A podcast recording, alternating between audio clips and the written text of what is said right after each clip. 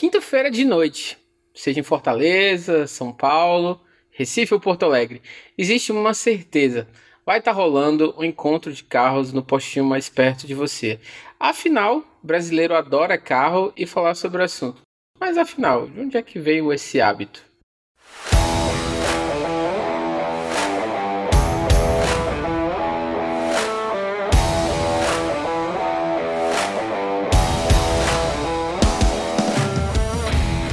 Bom, pessoal, sejam bem-vindos ao podcast SPcast, uma iniciativa da SP Combustíveis que vai ajudar você com informações e muitas dicas que vão ser uma mão na roda.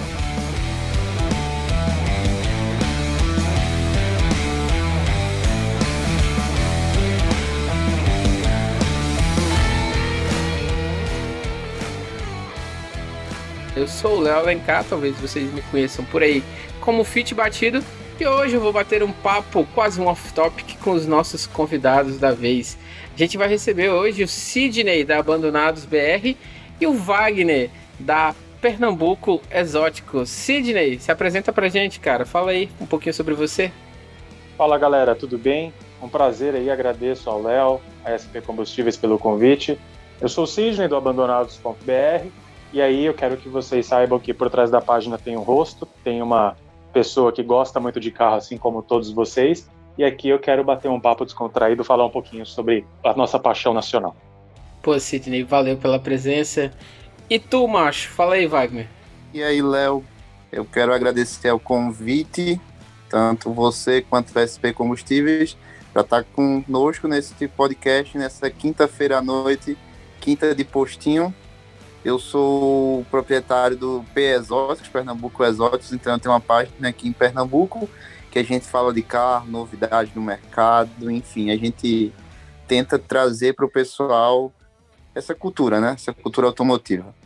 Então, basicamente, a gente está reunido aqui hoje porque nós três, de uma forma ou de outra, somos grandes entusiastas da cultura automotiva, né? E uma, e uma das figuras que faz parte um dos hábitos, né? Uma das coisas que é mais comum na cultura de clubes de carros, dessa galera que curte essa cultura automotiva, é um encontro de quinta no postinho. Então, você vai passar num posto, vai ver uns amigos reunidos, um grupo de carros estacionados, e às vezes vai se perguntar: poxa, por que esse posto tá tão cheio? O que tá rolando ali é um bate-papo, é um momento entre amigos, a galera tá literalmente trocando assuntos sobre a última modificação que fez no carro, sobre, enfim, qualquer coisa que tenha acontecido ali nos últimos tempos. Mas para entender essa cultura e alguns hábitos do brasileiro com carro, eu trouxe pra gente aqui um histórico sobre um pouquinho do nosso mercado, né? O Brasil, ele tem um mercado, ele tem uma cultura automotiva razoavelmente recente. Por que é que eu digo isso? Porque em 1976, um decreto-lei, ele passou a proibir a importação de carros. Então foram longos 24 anos onde carro importado era coisa rara de diplomata ou exceções muito, muito específicas mesmo, né? Então quando a gente vê uma, uma Mercedes sedã diesel, fatalmente ela é dessa época está em uma dessas exceções. Foi um período onde a indústria brasileira, a indústria nacional brasileira, precisou se virar para atender a demanda do mercado. E também é um período de onde saíram grandes ícones dessa nossa história automobilística, como Miura, Gurgel e a minha preferida, né, não vou mentir, a Puma. Então, esses grandes ícones, eles infelizmente não resistiram à abertura das importações lá em 1990, durante o governo Collor. Com a chegada dos importados, a indústria nacional acabou ficando menos competitiva, mesmo com os impostos que vinham em cima dos carros importados, e deixaram grande, grande saudade em nós brasileiros. Alguns desses figuram até hoje abandonados tristemente lá na página do Sidney, mas a real é que já são quase 30 anos desde a liberação dessas importações. As importações foram liberadas em 1990, então a frota brasileira já atingiu números que naquela época eram inimagináveis. Já são mais de 107 milhões de veículos na rua, com dezenas e dezenas de modelos disponíveis nas concessionárias mais próximas de você. Muita coisa mudou os SUVs tomaram de conta do mercado, os hatches acabaram, mudou a configuração do diesel, chegaram os carros flex, muita coisa realmente mudou, mas muita coisa permanece, que é esse hábito do brasileiro gostar demais de carro, né? Queria saber do lado de vocês como que começou essa história de vocês com carro, como que vocês começaram a curtir, se foi algum modelo específico que fez vocês se interessarem, se foi algum outro tipo de coisa, algo que passou de pai para filho, algo de família, não sei. Eu vou dar o meu exemplo, né? Eu nunca fui muito entusiasta de carro até que eu tive o meu primeiro carro, digamos assim, um Fiat 500, e ia para posto, fazia encontro, encontrava a galera. Foi meio que o carro e o, a cultura ao redor dele que me fez entrar nesse mundo. Mas e vocês? Como que foi, Wagner, que você começou a entrar na cultura automotiva? Léo, eu costumo falar que eu não me lembro, porque desde pequeno, olhando os álbuns de, de fotografias, os álbuns de antigamente, acho que antes de eu completar um ano de idade, eu tenho foto com meu pai no carro, no volante e tal, fingindo que estava dirigindo o carro. E desde pequeno também eu sempre gostei mais de carro do que boneco. Sempre quando a gente ia para uma loja de brinquedo, alguma coisa do tipo presente de aniversário, eu sempre preferia ganhar carros do que bonecos, super-heróis, né, na época, enfim. E eu acho que começou desde essa época. E aí eu fui crescendo, fui me aprofundando cada vez mais, buscando conhecimentos e a gente sabe que com essa era de internet a gente conseguiu ter um acesso à informação muito mais fácil, muito mais rápido, lançamentos, coisas que há 10, 15 anos atrás, ou até 20 no tempo dessa época da, que abriu as importações né, de veículos, a gente só ficava sabendo através de revistas, jornais e sei lá, no máximo televisão. Eu sei que também teve vários programas de televisão que contribuíram, né, para essa cultura, né, para a gente estar tá sempre ligado ao meio automotivo, mas a internet veio mesmo um divisor de águas para a gente aumentar ainda mais, manter viva essa paixão que a gente tem por carros. Hoje eu estava vendo aqui, Wagner, a, a, a, matéria sobre o novo Fiat Pulse, que vai vir o Pulse Aba, né, com o motor do, do Compass. E assim, é, a moral da história é que hoje em dia não tem nenhum carro que chegue no mercado brasileiro que não seja flagrado nas ruas, pelo menos, sei lá, um ano, dois anos antes. Tem é. carros que, beleza, tem na Europa e a gente já vê como que vai ser, porque já sabe que tem lá, mas carros como o Pulse, por exemplo, putz, a gente está vendo o carro meses e meses. Então, assim, existe muito conteúdo, muito acesso à informação, esse nicho, né, de flagras automotivos, e aí eu me coloco nesse nicho, né? Porque a minha página, querendo ou não, é um pouco disso, né? De uma maneira bem diferente, mas eu acho que nós três temos esse ponto em comum, né? Essa questão de estar tá com o celular na mão para tirar aquela foto, para flagrar aquele conteúdo. Um são os exóticos em Pernambuco, outros são carros em situações de abandono e eu, né, os Honda Fits batidos. Mas e no teu caso, Sidney, quando foi que você observou assim que Hum, eu gosto disso. Eu prefiro um carrinho do que um, um hominho, né, Wagner? Acho que no, aqui no Nordeste tem o, o lance do hominho, que seria o bonequinho, né? O bonequinho, sei lá, um comando de ação, algo do tipo. Como que foi com você, Sidney? Cara, eu costumo dizer que, assim, como muitos brasileiros, eu saí da maternidade em um Fusca, né? Então, eu acabei durante um tempo andando de Fusca, Brasília, duas Paratis, depois um, dois Palhos. E aí a minha paixão ela veio de assistir filmes repetidos que tinham a ver com carro, de ir em parquinho com meus pais e querer ficar andando naqueles carrinhos que ficavam rodando, achava aquilo um barato, boa parte das minhas fotos de criança eu estava naquilo. E aí eu me via decorando nomes, identificando carros na rua, observando, apoiado no banco de trás, no chiqueirinho, olhando para os carros na rua, acenando. Então a paixão veio muito disso.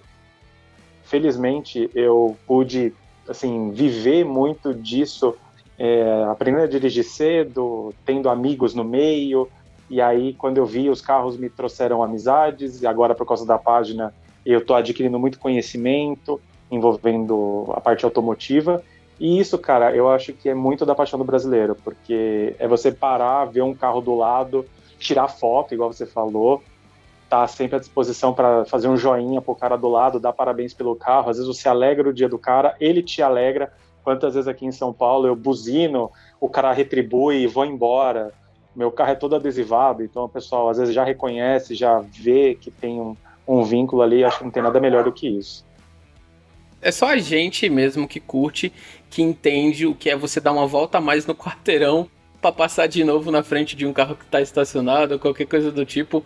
Outro dia, cara, eu tava, eu tava indo resolver alguma coisa na rua e aqui muito perto tinha uma, uma i3 estacionada. E aí, cara, eu sou de Fortaleza, a gente não vê uma BMW i3 todo dia na rua. Passei por ela, vi, fiz o retorno na avenida, dei a volta, parei o carro, estacionei para tirar umas fotos bacanas.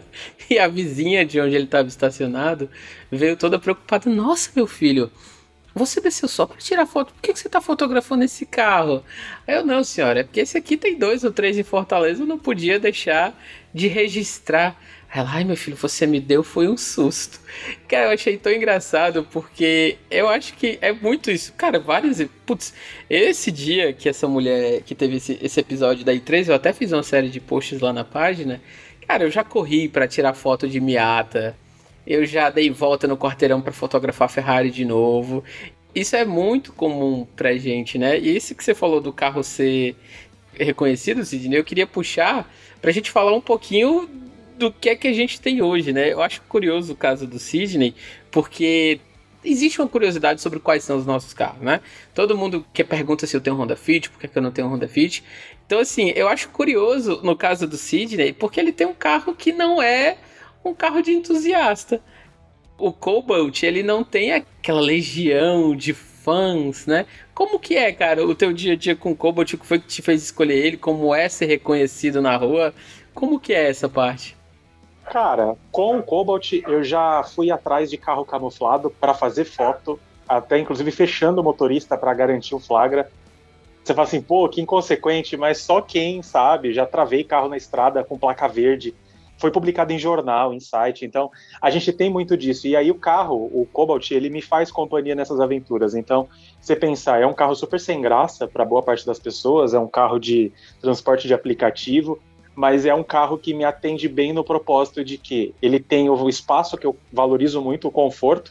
Não é um carro potente para grande capital onde eu vivo, ele é mais do que o necessário que eu para o dia a dia. E ele me traz exatamente um fator que eu gosto muito, que é ser diferente. É, é, se eu chegar com um carro que todo mundo tem, eu só vou ficar esperando uma modificação que vai o tornar diferenciado. Agora, por que não ser o carro inteiro? Então, assim, ele está começando a passar por algumas modificações agora, depois de praticamente cinco anos que eu tenho. O ano que vem ele completa 10 anos de fabricação. E para mim atende super bem. Eu acho que a página tem um futuro muito promissor com coisas que estão por vir e ele será parte fundamental. E eu acho que ter um carro que para muitos é sem graça, para mim é mais do que divertido, porque ser reconhecido na rua e as pessoas falam, pô, você que é do Abandonados. Eu chegar num encontro de postinho ou um evento maior e as pessoas verem meu carro parado e me procurarem é muito, muito divertido. Cara, era isso que eu tava pensando. Chegou um Cobalt lá no, no postinho da Avenida Europa, é o Sidney, cara. Não tem erro, não tem mistério, né? E eu acho que isso é muito engraçado. Já o Wagner fez a transição aí, né? Entrou pro clube do Mini. Cara, por que não um Mini Cooper S? Eu acho que isso é a pergunta que você deve escutar, meu Deus, 15 vezes por dia, que nem eu. Todo mundo me pergunta, cara, por que não o Jeep Diesel? Eu digo, gente, porque eu não tinha dinheiro. Como que é a relação hoje com o teu carro? Porque, diferente do Sidney, né? Você tem criado muito conteúdo em cima dele. Você tem feito projeto, leva para fazer um polimento, para fazer um som, para pintar, para mexer nas rodas. Como que é essa tua relação com o teu carro hoje? Então, Léo, você lembra tinha um Fiesta, né? O Fiesta, como você nem falou, você tem um carro normal que todo mundo tem, você fica dependendo de modificações. E aí foi isso que eu fiz com o Fiesta. Era um Fiesta 1.5 de entrada eu transformei ele meio que quase um ST, né? Coloquei todos os spoilers, rodas, enfim. E eu tava querendo, como a minha página, o nome da página é, tem exótico no nome, né? E eu tava querendo uma coisa diferente, uma coisa que realmente se destacasse quando o pessoal me visse na rua, chegasse no encontro, que seja. E aí, quando eu fui elencar os carros que estavam naquela margem de preço que eu estava disposto a gastar, e, e que se encaixava nesse padrão que eu estava procurando, as opções eram mínimas. E aí eu fiquei em dúvida entre três carros, e um, entre eles eram um ponto T-Jet, um Audi A1 e o um Mini. Queria muito que fosse um Cooper S, que é o que todo mundo pergunta, por que não Cooper S? Só que de 2019 para cá, né, veio a pandemia e os preços dos carros aumentaram muito. E aí ficou inviável ter um Cooper S. A diferença era muito grande dele pro One. Mas eu acho que também existe muito um preconceito com o One. O, o Mini One ele é um carro muito completo. Quando você olha dentro, você olha para o carro assim, o pessoal sempre pergunta. Eu acho engraçado isso. Ele tem umas luzes que tem no teto, na coluna lateral, nas portas, enfim, que eu altero de coco. São coisas que o Cooper S tem. Aí o pessoal olha e fala: ah, isso aqui colocou. Não, não, isso aqui já é do carro. Vários airbags, enfim. Então, com o Mini eu, tô, eu consegui trazer essa característica que eu queria muito. Eu, eu tô na rua, alguém passa, faz uma foto do carro, já manda no meu WhatsApp. E aqui em Recife também tem um clube do Mini. E aí você sai na rua com o Mini, chegou uma foto, ele já posta. Então você é rastreado 24 horas, você não pode fazer nada, todo mundo sabe onde você tá. Olha, isso acontecia mais comigo que no meu carro anterior, né? Eu tinha um Fiat 500 laranja e, de novo, rastrear Fiat 500 laranja era um dos meus hobbies. Então, sempre que eu encontrava um Fiat 500 laranja por aqui, eu parava, tirava foto. Várias vezes eu dava a volta e estacionava do lado para tirar foto dos dois juntos. Eu fiz isso várias vezes e sei lá, encontrei cinco, o meu e mais quatro. Então era, era mais comum. Me encontraram indo votar no dia das eleições, me encontraram no dia, no dia que eu fui negociar o Jeep na concessionária. Aqui e acolá realmente alguém me flagrava. Hoje em dia eu dirijo um Renegade, né, o quarto, sei lá, quarto, quinto carro mais vendido do país. É um pouco mais difícil de me reconhecer à distância, mas recentemente o Oswaldo do, do, do Fortaleza fez uns stories onde o meu carro estava sendo lavado. E, cara, o cara fez o, o, o, stories e a galera começou a me mandar: Ei, ei, esse Renegade aqui é o teu, né? É o teu, né? Eu tô vendo ali o adesivo do Rucast. Cara, a galera começou a reconhecer e me mandar. Eu falei: Nossa, pronto, já tenho que ter cuidado na rua que tô sendo reconhecido. Mas é bacana comentar isso um pouquinho, porque talvez às vezes quem tá escutando a gente não entende, né? Tem uma galera que, sei lá, só se preocupa em manter o carro rodando, manter o carro limpo, a gente não, né? A gente vai ali, a gente faz aquele esforço extra, né? Para identificar de alguma maneira mais específica, escolher uns adesivos legais, ou como o caso do Wagner, mudar de maneira um pouco mais radical, né? Trocou roda, botou aerofólio, fez uma porrada de coisa, né, Wagner? É o fake Cooper S, né? A galera deve zoar também muito isso.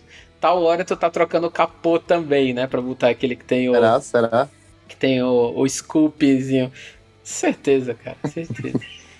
E é engraçado isso porque é a forma como a gente se relaciona, né? Aquela, é uma forma de, de, de mostrar como a gente curte aquilo.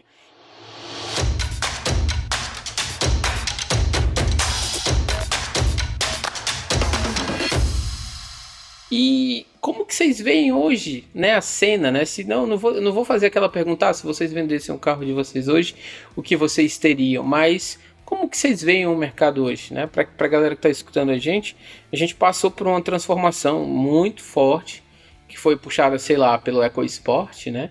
Que foi essa a morte, digamos assim, dos hatches médios, que seria Golf, Cruze e, e Turma, e uma redução muito grande de participação no mercado dos sedãs, né? Os famosos Civic, Corolla e outros tantos, né? Então a gente tem passado por essas transformações. Os SUVs são donos do mercado, os motorzinhos hoje em dia estão aí com seu espaço. Eu gravei um episódio com o Miguel e o Anacleto justamente sobre isso, né? O, o motorzão versus o downsizing. Como que vocês veem hoje esse momento que a gente está vivendo? Né? Quando vocês olham assim para os lançamentos, o que é que vocês sentem? Eu vou passar a bola primeiro pro pro Sidney. O que, é que você acha? Os carros de hoje são como antigamente, Sidney? O que, é que você acha? Cara, nós tivemos um presidente que falava que eram carroças, né? E aí eu penso muito quando as importações foram abertas, eu já já conhecia mais ou menos os carros e eu comecei a, a entender por que, que as pessoas gostavam tanto de BMWs, Mercedes, né? Porque elas não conheciam aquele fator luxo, aquele fator visual que os europeus, os americanos tinham. E aí hoje, vendo essa subsidização, né, do mercado, eu só penso em entender que o que aconteceu com as minivans, de que bombou, foi Picasso, Scenic, Zafira, toda aquela galera que chegou no mercado de uma vez, elas morreram, as peruas morreram, os hatch, os sedãs, que particularmente são meus favoritos, e aí eu fui andar de SUV. E aí eu fiquei atônito, porque aí ficou claro para mim por que as pessoas trocam. É, você passa por um buraco com muito mais suavidade, você encara valetas com tranquilidade, e aí, para um homem médio comum, aquilo ali tá bom. O cara que não gosta de carro, o cara que não se importa de ter um carro diferenciado, um carro com performance, um carro que, o que atenda o lado prazer. Ele só quer um carro que eu leve de A a B, então ele vai tentar ser o mais confortável possível. E aí o SUV atende muito bem. Eu acho que o mercado ele passou por várias mudanças, eu acho que vai ser muito duradoura essa fase dos SUVs e eu não vejo outro substituto para eles. Eu acho que a redução das emissões, é, os motores diminuindo, pô, dirigir um elétrico, na verdade três carros elétricos, inclusive um i3, que foi o que você falou, e cara, se isso é o futuro, eu quero viver ele, de verdade, porque o carro oferece uma experiência muito legal. É, gosto de carro a combustão? Gosto, quero continuar tendo um? Quero. Mas eu também me abro muito para o novo, e aí eu acho que é uma possibilidade, já que o futuro é inevitável, por que não começar a gostar dele desde já? Essa pegada dos SUVs, né, que, que você comentou também, a gente tem visto ele só diminuindo, né? Então, por exemplo, então a gente tinha, sei lá, no lado da Fiat, a gente tinha a Toro e aí agora vem o Pulse como uma alternativa menor. Eu sei que a Toro é uma picape, mas vamos tratar aqui para fins de comparação como o SUV da Fiat, né? E aí do lado da Jeep vinha, vinha um tal do Mini Renegade, agora já deve vir um, um crossover, um mini SUV baseado no 208. Então o que é que, tá, o que, é que eu tenho visto acontecendo, né?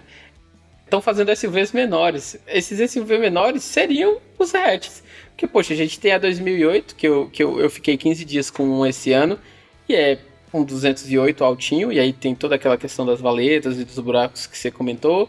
Vem o Pulse aí, que até que se prove o contrário, para mim é, é, é, como se fosse um Argo. O Nivus é como se fosse um Polo. E a gente tem visto isso, né? É SUV em cima de SUV e as montadoras estão colocando SUVs menores ou maiores para ocupar todas as escalas. Então, quando a gente pega uma Volkswagen, por exemplo, tá tudo meio que se canibalizando. Então, tem que matar o T-Cross 1.0, porque agora tem o Nivus abaixo. Aí tem que matar o Tiguan 1.4. Agora eu não sei qual foi o que morreu por causa do T-Cross. Mas eles vão se adaptando assim e chega uma hora que você chega na concessionária e tem um SUV pequeno, médio, grande. Pequeno, médio, grande e hatch. Cara, o Onix está sobrevivendo aí, mas, mas é, é, é o que tem para hoje, digamos assim, né? O Wagner não, o Wagner ele já tá entre eu e o Sidney, o, o Wagner tá mais na resistência, né? Então, assim, um, um Renegade é um carro de família, é um carro de quem chega na concessionária, escolhe a cor, não viu o review e depois se surpreende com o consumo, né? Acontece. Mas o Wagner tá aí na resistência, cara. O que é que, do teu ponto de vista mais ligado para exóticos, né? O que é que tu sente assim quando olha para o mercado brasileiro? Só fazendo uma observação, Léo, a fábrica da Fiat e da Jeep é aqui perto de Recife, né? Ela fica ali em Goiânia. E por coincidência eu já cruzei com o Pulso pessoalmente na estrada. E quando eu vi o carro tava todo já sem disfarce, tinha pouca coisa coberta. E eu fiquei olhando para o carro e foi justamente isso que você falou aí. Eles pegaram um Argo e transformaram um Argo em um SUV, em um carro mais alto, como o 208 e o 2008, como você citou aí na minha percepção, quando eu vi o carro pessoalmente, era um Argo alto. Colocar, pegaram um Argo, botaram quatro molas de GNV e, e transformaram no SUV, basicamente. Mas sobre o mercado de SUV premium, eu acho que a Mercedes ela implantou o GLB, né? Que foi o, o, os sete lugares da marca. Tá vendendo, hoje é o carro-chefe dela. Tirou o GLA como carro-chefe, que antes era o carro mais barato, hoje ele é mais caro que um GLB. E a BMW está trazendo carros híbridos, né? Como o Sidney falou de carros elétricos, a BMW está trazendo, a Volvo hoje já está com a sua frota totalmente híbrida e lançando o C40 totalmente elétrico. eu estou percebendo que é, é, o seguinte: eles querem implementar o SUV a todo custo e o SUV híbrido ou elétrico já está batendo aí na porta, já é o presente. Não costumo falar como futuro já é o nosso presente. Então, carro elétrico tá batendo na porta aí. Eu vou falar aqui me defender, né, em nome dos donos de, de SUV, que antes do, antes, antes do Renegade eu tinha um 500 e era um carrinho urbano, pequeno, aquela coisa para dia a dia, pegar aquelas vagas que só cabiam ele. E hoje, como dono de SUV, cara, é realmente isso, assim, as situações no dia a dia onde eu me pego dirigindo o Renegade e lembro de como era dirigir o 500, assim, são. Eu adorava o 500, isso assim, não, não tá nem em questão. Mas, tipo, num ano onde a gente teve o nosso lazer tão restrito, viajar para mim realmente foi a maior graça, foi a maior, a maior fonte de lazer, né? E, cara, abre opções. E aí você até pode dizer, ah, Léo, mas você podia comprar um Mini para ir na casa de praia no Mini. Eu podia, mas assim, é toda ida e volta, quebra uma presilha aqui, quebra uma presilha acolá, solta uma coisa aqui, solta uma coisa acolá. E isso vai machucando a gente. Porque eu não sei vocês, cara, mas aparece um, um, um, zumbido a mais, aparece um arranhão a mais, isso me machuca, né? Você vai ficando, pô, nossa, dói um pouquinho. Então o, o, o Renegade, acabei de voltar de uma viagem de 3 mil quilômetros da Chapada Diamantina. Foi e voltou, cara. Perdi um bigodinho que vem grampeado no para-choque. Mas é muito mais versátil. É um pouco mais espaçoso que o carro que eu tinha antes. É um pouco mais gastão, digamos assim. Mas ele traz realmente um, um certo conforto a mais do que o que a gente tinha de mais acessível, que eram os hatches ou sedãs. Eu vi, eu vi Honda Civic desses últimos lá no Vale do Capão e eu garanto que ele perdeu algum pedaço do para-choque dele em algum momento, porque assim, não é possível. Mas o bacana é entender que o mercado está evoluindo e de uma maneira ou outra a gente precisa ficar aberto a isso. Meu pai, por exemplo, teve duas Palio Weekend, né, seguidas, uma depois da outra. Hoje em dia, quem é que tem perua, né? É bem raro, é bem difícil. Então, as coisas vão acontecendo e a gente escolhe se acompanha ou se vai vivendo no passado. Uma coisa que não muda é aqueles cuidados básicos, né? Manter um certo padrão de qualidade. E aí eu vou passar para vocês o que, é que vocês fazem no dia a dia, e aí para deixar também uma dica para quem está ouvindo a gente, para manter o carro de vocês o mais perfeitinho possível, né? Eu, por exemplo, eu tenho um hábito de, sei lá, eu coloco gasolina sempre no mesmo posto, eu tento sempre calibrar o... Eu sei que dá uma preguiça às vezes descer, descer do carro e calibrar os pneus, mas eu já perdi pneu lá no 500 por causa de rodízio, falta de rodízio, estava comendo demais de um lado do outro. Mas eu queria saber vocês, os cuidados que vocês têm no dia a dia com o carro de vocês para garantir que eles sejam fiéis companheiros por mais tempo. O que é que você tem feito aí para manter o Cobalt em dia, Sidney? Cara, eu, por causa do advento do home office, é, o carro rodou aí praticamente menos de 20% do que ele teria rodado nos últimos meses, né? Praticamente sai uma vez por semana e o final de semana. E eu ainda faço um revezamento com o carro da minha esposa.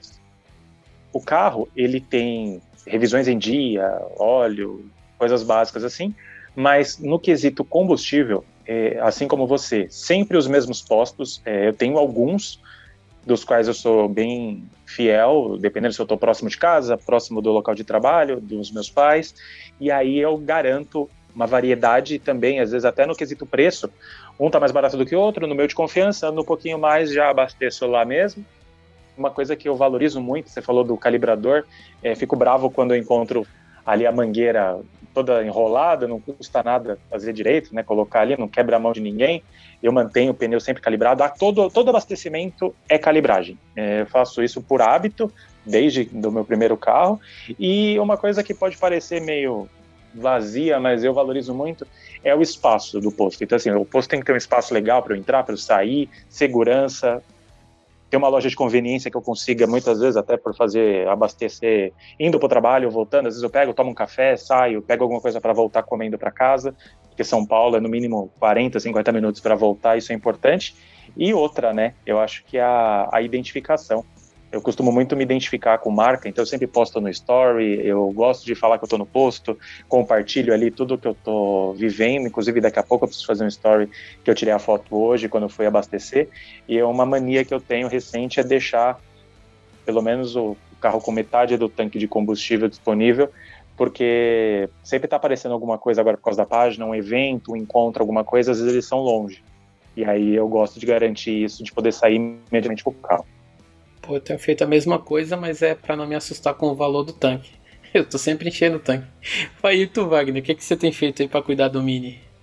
Rapaz, vocês comentando aí, eu lembrei de um fato, como você falou, eu posto tudo do Mini, né? Tudo que eu faço, eu tô fazendo vitificação, polimento, trocando roda, que seja. E aí, um certo dia, eu postei um serviço que eu fiz no carro, aí minha mãe pegou e perguntou e fez é, tu cuida de tu como tu cuida do Mini? Aí eu cheguei e respondi para ela, não. Mas é sério, eu tenho um, um passo a passo de, semanal para fazer com o carro que é. Eu sei o, o, basicamente o que eu rodo com o carro, então eu sempre mantenho ele abastecido para fazer aquele trajeto. No caso, o tanque do Mini ele é pequeno, o tanque do Mini tem apenas 40 litros. E aí eu acho pequeno, né? Carros normais tem 65, 70, enfim, quase o dobro. E costumo lavar ele toda semana também. É, sempre que eu tenho um parceiro de, de rodas e pneus aqui, sempre que eu vou lá, eu calibro os pneus, dou uma geral, confiro se está tudo ok. Então, é, essa questão do posto de combustível de confiança também é, é muito importante, principalmente o Mini, né, que é um carro com, com, peças importadas, ele só costuma sofrer um pouco mais com o combustível que a gente tem aqui no Brasil e o gasolina de alta octanagem é um pouco mais cara e eu costumo abastecer com aditivada da vida mesmo, para tentar manter um padrão de, de qualidade. Não foi nem combinado, mas aproveitando que você falou da, da gasolina aditivada, a SP, ela tem a SP Super, que é uma gasolina aditivada, que ela usa um corante vermelho, é a única do tipo no mercado, né? E outro dia estavam falando comigo no, no, no, clube do Renegade, lá no WhatsApp, sobre aditivo, se usa, se não usa, e é um dos pontos que a gente já, já tratou em outros episódios, né? Então a SP ela tem essa SP Super vermelha, como o seu carro-chefe quando a gente fala de aditivada, mas em geral eu acho que é muito disso que a gente falou, né?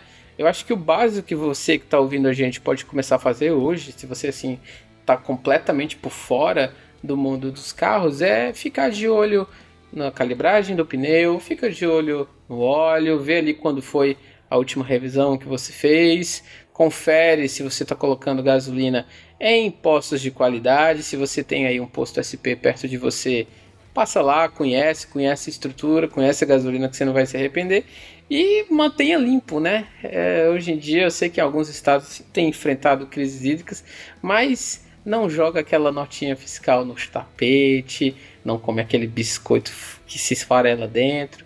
É um pouquinho do que eu faço.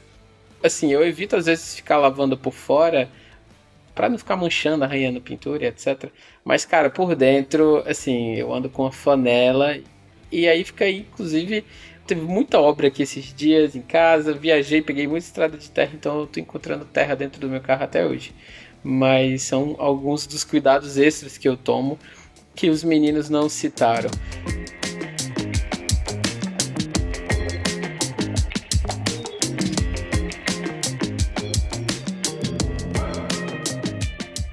Mas Wagner, Sidney, obrigado pela presença de vocês. Muito bom contar com a presença de vocês aqui e bater um papo de aficionados por carro, um papinho de posto, por assim dizer.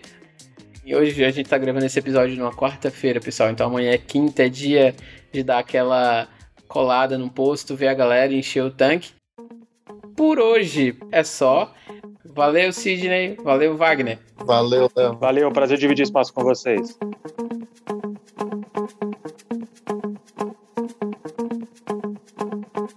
Esse foi o SPcast, uma iniciativa da SP Combustíveis com produção da 20 a 20 produtora. Obrigado e até a próxima.